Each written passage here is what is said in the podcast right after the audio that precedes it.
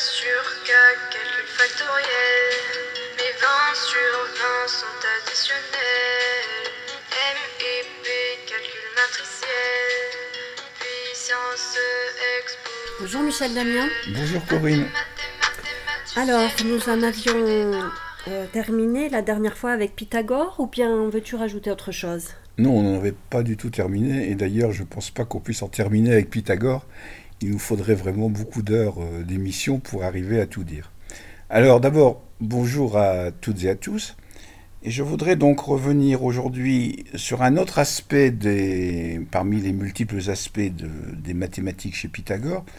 La dernière fois, nous avions surtout parlé de, en gros, du problème qui s'était posé à Pythagore de la rationalité de la diagonale du carré, et qui a posé problème dans la mesure où elle ne pouvait pas s'exprimer sous forme de fraction, on dirait en termes modernes, mais disons ce qui posait le problème de sa commensurabilité. Et j'y reviendrai tout à l'heure d'ailleurs en parlant des successeurs de Pythagore. Alors par contre aujourd'hui je voudrais commencer par parler d'un autre aspect qui est la théorie des on pourrait dire la théorie des nombres chez chez Pythagore. On attribue à Pythagore une phrase qui pourrait s'exprimer sous la forme tout est nombre. Dans ce sens-là, ça veut dire tout est nombre entier. Alors déjà, bien sûr, on le retrouve dans la problématique précédente, dans la mesure où euh, le fait de ne pas pouvoir représenter la diagonale d'un carré sous la forme d'une fraction, c'est ne pas pouvoir la représenter comme un quotient de nombre entier. Mais il y a un autre aspect qui est le fait que Pythagore associait à chaque nombre une figure géométrique, ou inversement, on pourrait dire à chaque figure géométrique un nombre. On parle actuellement, par exemple, de nombres carrés. On parle des carrés des nombres. Toujours des nombres entiers, je parle. hein. Ça veut dire, par exemple, euh, on dit que 9 est un carré parce que 9, c'est 3 fois 3. Donc c'est 3 au carré. Mais dans l'optique pythagoricienne, ça voulait dire que 9 pouvait se représenter sous la forme d'un carré en disposant, si vous imaginez que vous avez 9 euh, objets, 9 billes par exemple, vous pouvez les disposer de façon à obtenir un carré de 3 sur 3. Et donc, il avait, on a cette idée de nombre carré, hein, de nombre représenté par des carrés géométriquement, donc qui sont 4, 9, euh, 16, 25, etc. Des carrés de côté 3, 4, 5, etc. Avec 6, on pouvait faire un triangle? Alors justement, effectivement, tout à fait, c'est la bonne question qu'il fallait poser à ce moment-là.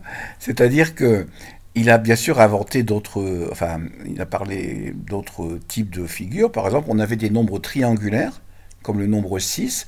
Hein, Si vous empilez, vous imaginez, ou soit vous le dessinez, soit vous imaginez trois points, trois billes. Au-dessus, vous en mettez deux en quinconce, on va dire, avec les trois qui sont en dessous. Puis au-dessus, une, vous obtenez un triangle équilatéral, et c'est donc un nombre triangulaire, 6. En fait, un nombre triangulaire, ça va s'écrire, et ça, ça fait partie de toute la théorie des nombres euh, chez Pythagore, un nombre qui va s'écrire sous la forme, alors par exemple, si je prends, je pars de 5, ben, c'est 5 plus 4 plus 3 plus 2 plus 1, en les empilant pour former un triangle. Donc ça fait 5 et 4, 9 et 3, 12, et 2, 14 et 1, 15, donc 15 est un nombre triangulaire, et ce n'est pas un nombre carré. Il y avait des nombres pentagonaux, des nombres euh, hexagonaux, etc., qui correspondaient en fait à toutes les figures euh, régulières que l'on peut construire. Mais il y avait aussi des nombres dans l'espace, par exemple les nombres cubiques, ce qu'il appelait les cubes. Par exemple 8, 8 c'est un cube de côté 2. C'est-à-dire vous pouvez former un cube avec deux billes sur deux billes sur deux billes, ça forme un cube. Et euh, 27 par exemple avec un cube de côté 3. Donc on avait une représentation, une, li- une relation, on va dire, qui était mise en évidence entre les nombres et les formes géométriques. Est-ce que euh, ces formes géométriques avaient un sens? Alors, je ne sais pas si les formes géométriques avaient un sens en elles-mêmes. Alors, est-ce que c'est les formes géométriques qui avaient un sens? Ou les nombres eux-mêmes qui avaient un sens Du coup, c'était la même chose. Oui, oui, c'était la même chose. Alors, le, problème du sens, euh, à l'époque des Grecs, je ne sais pas trop, le sens que ça avait, c'était que tout pouvait être représenté par des nombres. Mhm. Hein, tout est nombre. Mais ça, ça, ça a perduré dans... euh, dans, Je veux dans- dire, ma question, c'est est-ce que par exemple le carré était associé à à une signification, le triangle, le cercle, le- Est-ce que tu as idée de ça Non, je ne sais pas. Mhm. Disons que on retrouve des associations entre les formes, on va dire, on parle de carrés, etc., ce sont des formes, entre les formes et des sens qu'on pourrait leur attribuer dans d'autres domaines, par exemple en astronomie, où il y avait les polyèdres réguliers qui étaient associés à des formes dans l'espace, des formes astronomiques, etc. Mais on, on, a retrouvé ça dans, on retrouve ça aussi dans la numérologie, par exemple. Toutes ces sciences, euh, entre guillemets, annexes, qui étaient à l'époque de toute façon très courantes et qui étaient aussi bien considérées que la science que nous on considère comme officielle, mais qui ont perduré dans toute l'histoire. La numérologie, c'est quelque chose qui existe encore actuellement, auquel on associe exactement des sens au nombre. Mm-hmm. Comme dans l'astrologie, par exemple, où c'est pas des nombres, c'est des formes là qui sont. Dans l'astrologie, on a exemple où on, où on associe des planètes à, et aussi des formes géométriques qui sont les constellations à des sens. Oui. Donc il y a effectivement, et d'ailleurs la plupart de, on va dire que la, euh, ce qu'on a, a hérité des pythagoriciens, on pourrait dire que c'est un peu ça. -hmm. cette, cette, attribution au nombre ou aux formes d'un sens. Oui. Hein Alors maintenant, chez Pythagore lui-même, je ne sais pas, je ne peux pas répondre à ça. -hmm. Il me semble avoir lu quelque part qu'il y, y, avait un nombre attribué aux femmes et un nombre attribué mmh. aux hommes. Mais bon, ça serait à je, vérifier. Je ne sais pas, En dire tout cas, ça, serait, ça irait dans le sens de quelque chose de d'une unité, d'une harmonie en toutes choses. Oui. C'est-à-dire au niveau du symbolique, de l'imaginaire, Mmh. du réel, tout serait euh, en fait euh, euh, pris dans quelque chose de, de- une totalité, Oui. une totalité qui. Alors on retrouve là l'idée du reste. rationnel au sens Mm. où j'en parlais dans l'autre partie de, de- de- des doctrines de Pythagore, c'est-à-dire le fait qu'il y a un rapport entre les choses. Oui, c'est ça. Hein, C'est-à-dire c'est- C'est ça. le rationnel pour Mm. moi, Mm. au sens grec du terme tel qu'il est décrit dans les mathématiques en tout cas. Après je ne veux pas euh, parler de- d'autres domaines comme la philosophie ou même l'ésotérisme, mais en tout cas il y a un rapport entre les choses. Ouais. Donc le sens il est dans ce rapport, tout ouais, simplement. Alors, il y a un autre aspect en ce qui concerne euh, les, figures géométriques qui est intéressant, parce que j'en avais déjà parlé euh, en ce qui concerne à partir de Thalès, c'est la notion de gnomon. Je ne sais pas si vous vous souvenez, on en avait parlé. Alors là, là ça serait une espèce de gnomon arithmétique. C'est-à-dire, le gnomon, c'est ce qui reste semblable à lui-même dans l'engendrement de la suite des nombres figurés. Alors, si je prends l'exemple du carré, par exemple, si j'ai un carré de 3 sur 3, donc le carré c'est le nombre 9 dans ce cas-là, comment je passe au carré supérieur, c'est-à-dire de 4 sur 4 Eh bien il faut que j'ajoute une rangée au-dessus du premier carré et une colonne à droite. Donc ça forme un gnomon, c'est-à-dire une espèce d'équerre qui va engendrer le carré suivant. Et je peux passer de cette manière de chaque carré au suivant en ajoutant toujours la même forme. Cette forme, c'est le gnomon. Alors, c'est important dans la représentation des formes, mais c'est aussi important géométriquement, euh, pardon, arithmétiquement, parce que c'est ce qui va permettre ensuite de trouver des relations numériques entre les carrés successifs, ou entre les triangles, les nombres triangulaires successifs. Et ça, ça va occuper beaucoup de temps dans les mathématiques euh, euh, grecques, et même plus tard, puisque on peut voir là le, le départ de notions mathématiques comme la récurrence ou des choses comme. C'est-à-dire là, comment on passe d'une suite dans une suite de nombres, parce que les carrés, ça forme une suite de nombres, la suite 1, 4, 9, 16, etc. Comment on passe d'un terme au suivant. Et le passage du terme au suivant, c'était, dans la théorie pythagoricienne, une forme géométrique qu'on appelait le gnomon. Ce sont des mathématiques qui, sont, qui ont l'air vraiment très avancées. Enfin, il y a quelque chose de très élaboré déjà, je trouve. Et qu'est-ce qui, est venu après Alors, comment ça, ça s'est poursuivi, cette histoire? Alors bien sûr, les pythagoriciens, on considère que c'était une école mathématique, c'est-à-dire qu'il n'y a pas eu que Pythagore, bien entendu. Donc je vais citer quelques mathématiciens qu'on considère comme étant élèves ou disciples ou successeurs de Pythagore. Alors il y a eu par exemple Hippasus de Métaponte, vers moins 530. Mais- je crois que j'en avais déjà parlé, c'est-à-dire que c'est celui qui avait révélé l'existence des irrationnels et qui avait été jeté à la mer selon la légende. Après, quelqu'un d'un peu plus connu, c'est Anaxagore, qui est le premier philosophe, euh, enfin en tout cas dans l'histoire, à s'établir à Athènes, et qui s'intéresse au problème de la quadrature du cercle. Alors justement, la quadrature, c'est quelque chose qui est important dans l'histoire des mathématiques jusqu'au 19e siècle, en tout cas au moins. C'est l'idée de remplacer une figure courbe par un carré qui aurait la même surface. Par exemple, un cercle par un carré. Donc ce qu'on appelle quadrature du cercle, c'est le fait d'essayer de trouver ou de construire un carré qui aurait la même surface qu'un cercle donné. C'est devenu une métaphore de l'impossible. Oui, effectivement. Alors on sait que c'est impossible mm. au sens mathématique du terme, c'est-à-dire que euh, on ne peut pas, en tout cas avec les instruments que connaissaient les Grecs, c'est-à-dire la règle au compas, on ne peut pas, le construire. Et puis c'est une généralisation, on pourrait, dire au niveau de ce que j'ai raconté la, dernière fois, c'est une généralisation du problème de la diagonale du carré, d'une certaine façon, dans un cadre un peu plus compliqué et qui ne sera certainement pas résolu par les Grecs. Un autre exemple de pythagoricien, c'est Antiphon, qui aussi s'intéresse à la quadrature du cercle, mais le traite autrement, avec une méthode qu'on retrouvera chez Archimède dans la suite, on en reparlera dans deux ou trois émissions. Alors je ne vais pas les citer tous, j'en ai beaucoup alors il y a parmi les, problèmes relatifs à dont je parlais avant de la quadrature du cercle, il y a aussi le problème de la duplication du cube. Hein, c'est-à-dire que certains parmi les, les pythagoriciens et d'autres se sont intéressés au problème, non pas de, de trouver un cube dont le volume serait le double d'un cube donné. De la même façon que le problème, encore une fois, de la diagonale du carré correspond au fait de trouver un carré dont la surface serait le double d'un carré donné. On peut, le ramener à ce problème-là.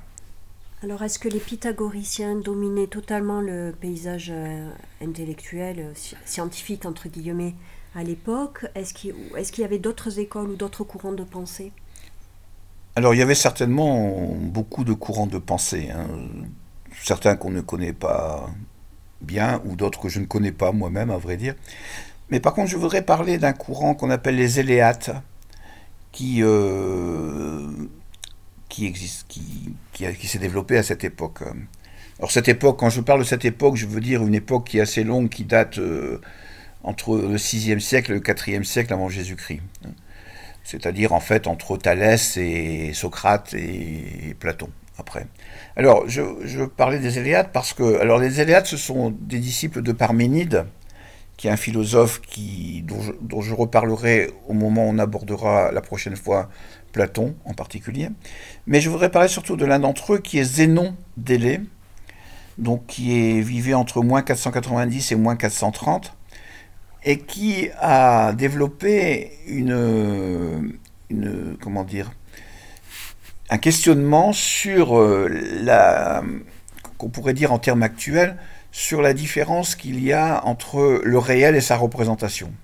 Alors Zénon est connu pour au moins deux paradoxe qu'il a énoncé, le paradoxe d'Achille et de la tortue, et le paradoxe de la flèche. Alors je vais parler un peu des deux, même si ça, se recoupe du point de vue mathématique, on peut les interpréter à peu près de la même façon.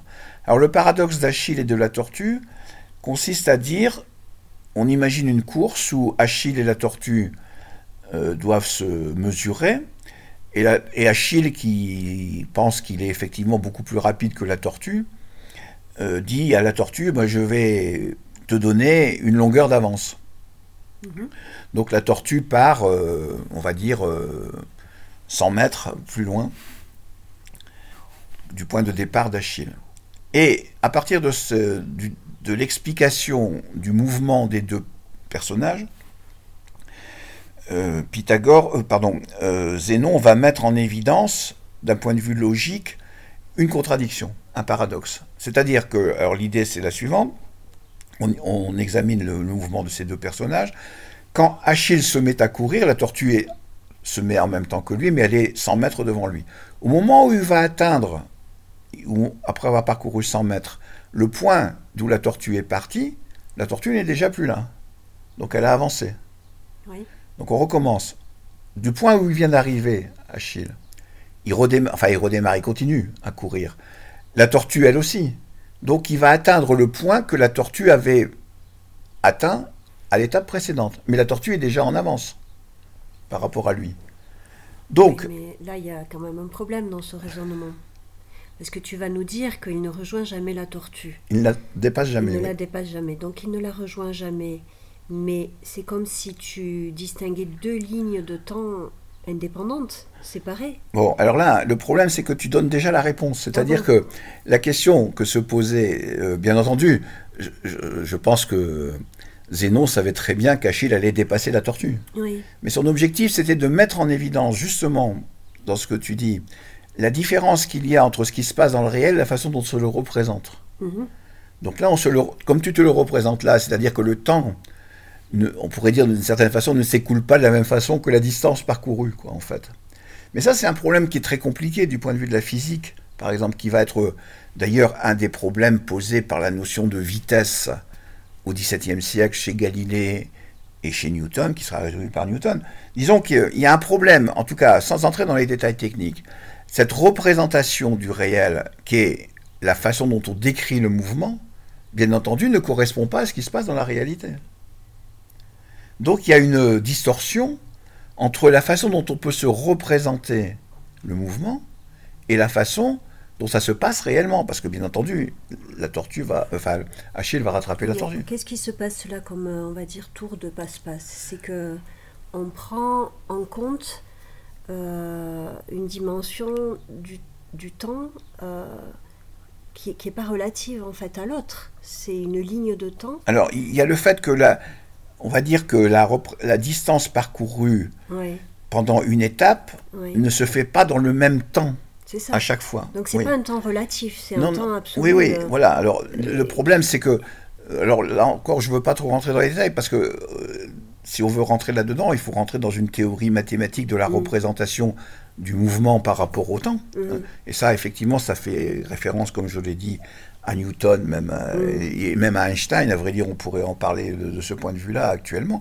Mais là, ce que je veux simplement dire, c'est que euh, ce que, ce que mettait en évidence, à mon avis, Zénon, Oui, c'était cette, euh, cette opposition entre la représentation et le réel. d'accord. Mais est-ce que c'est un sophisme, du coup? Ben, ça dépend si on considère qu'au départ, euh, la représentation du mouvement telle qu'on peut la faire dans cette, euh, cet exemple est, un- est une vérité axiomatique ou une vérité de la réalité.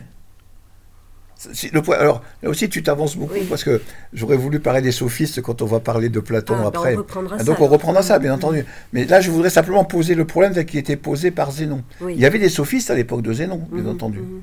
Je ne sais pas si Zénon peut considérer que c'est un sophiste. Mais je voudrais surtout parler de ça du point de vue de la problématique, Mhm. pas de la réponse. Oui. hein.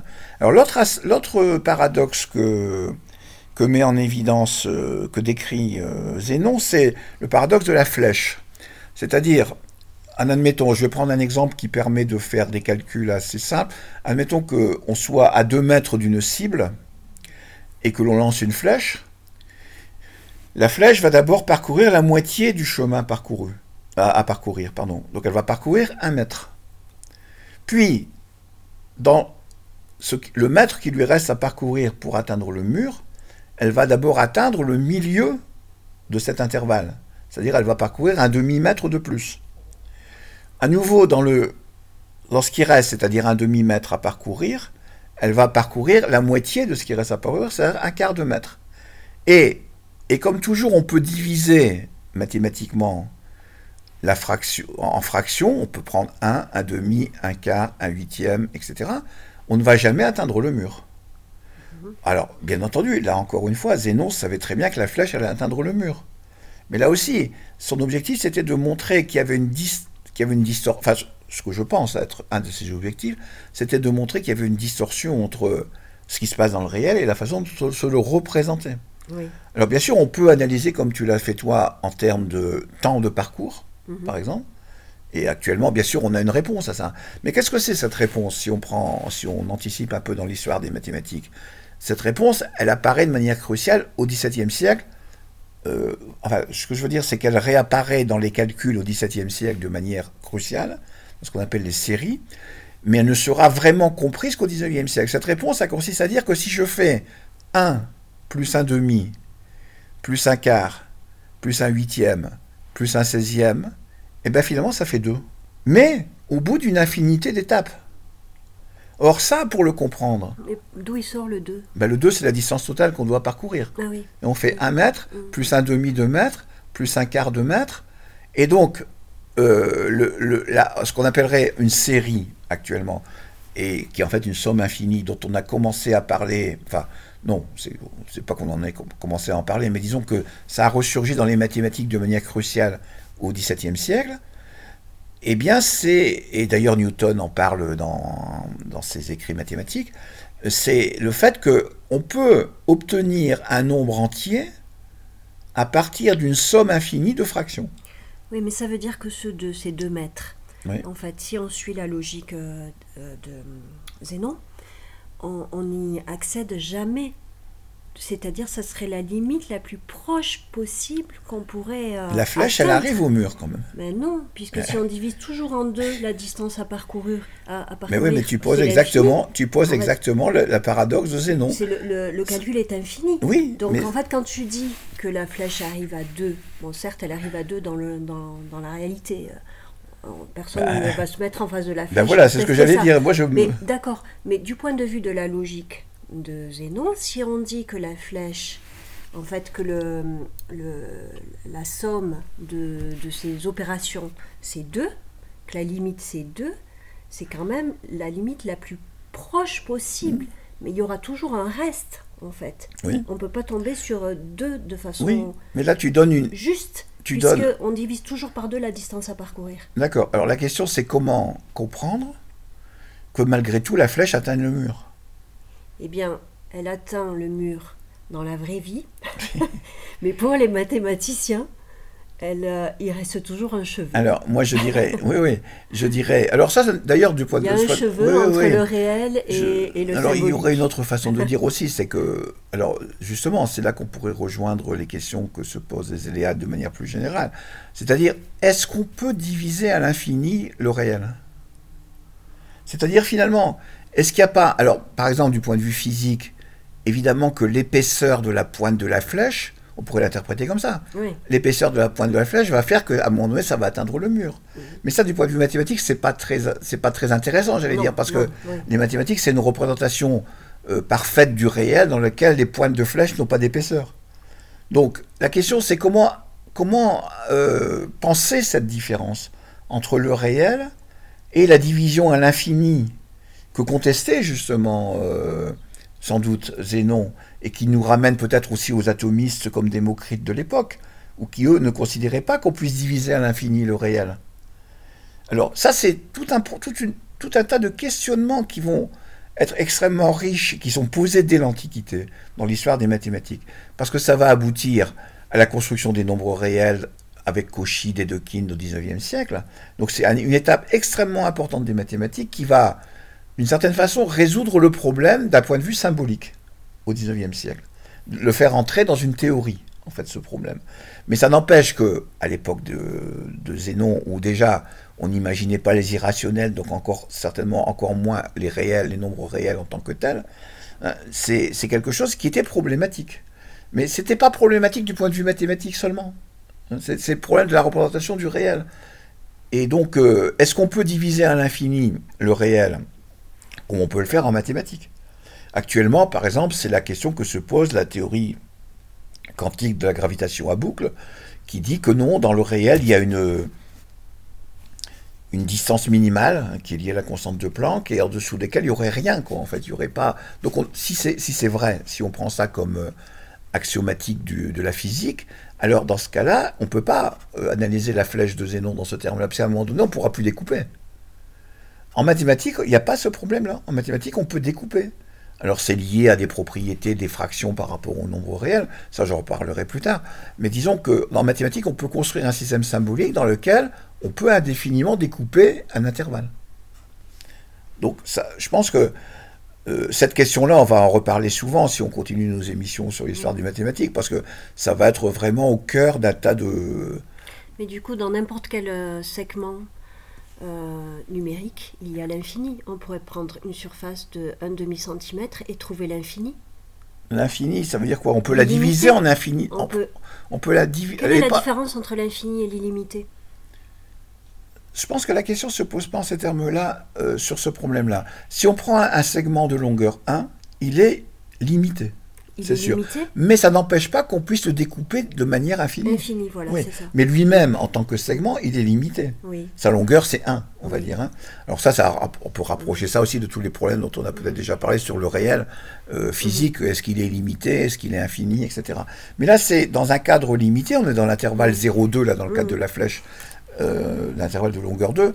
Mais on peut, est-ce qu'on peut ou pas le découper? Une infinité de fois Et si on peut, et là aussi, ça rejoint quelque chose qui m'intéresse beaucoup, moi, sur lequel j'ai pas mal travaillé, et que, sur lequel je reviendrai bien entendu, c'est si on admet qu'on le divise une infinité de fois, qu'est-ce qu'on obtient? Alors on obtient ce que, à l'époque euh, du XVIIe siècle, on appelait les infinitésimaux. Mhm. C'est-à-dire ce sont même plus des grandeurs au sens habituel du terme. Donc ce qu'on retrouve là, c'est la nature même du nombre.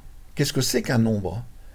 Alors c'est même pas quand je dis que ces infinitésimaux dont parle Fermat, dont parle euh, Newton, dont parle Leibniz, ce ne sont même pas des fractions très petites. Ce sont des nombres plus petits que n'importe quelle fraction.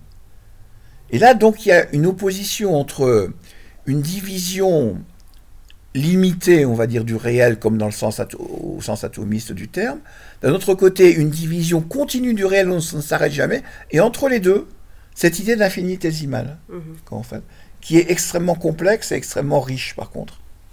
Au Moyen Âge, on se demandait combien d'an- d'anges pouvaient tenir debout sur la pointe d'une aiguille. Oui, bah, c'est un peu ça, oui, effectivement.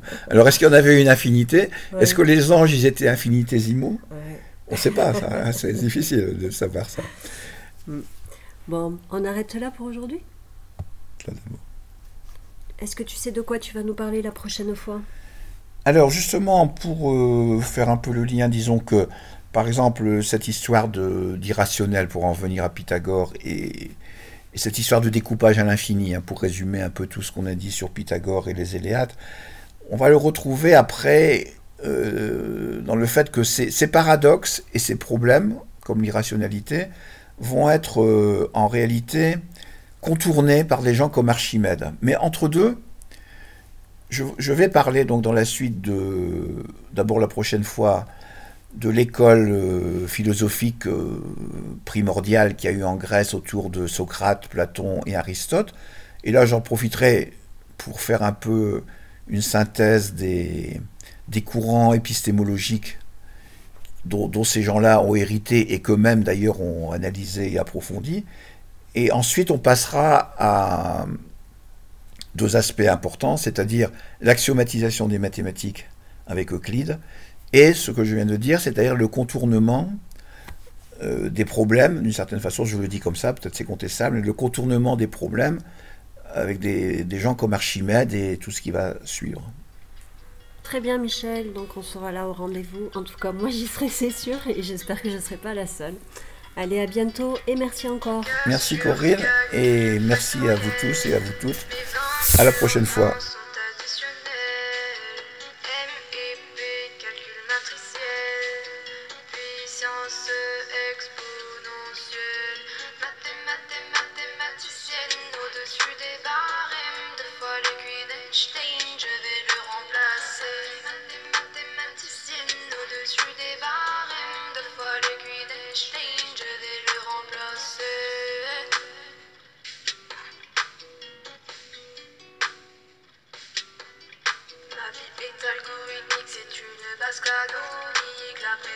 C'est passé vite, c'est passé comme un pique-nique. Tu bailles pendant que je travaille.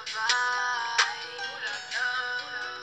Et j'ai pas paniqué. Bah, les maths qui t'ont niqué, qui les a raquettés. C'est vraiment pas très compliqué. Effectuer les maths appliquées, tout le monde est choqué. En maths, vraiment baraqué. C'est toi qui les as fabriqués. Je crois que la mouche Einstein m'a piqué.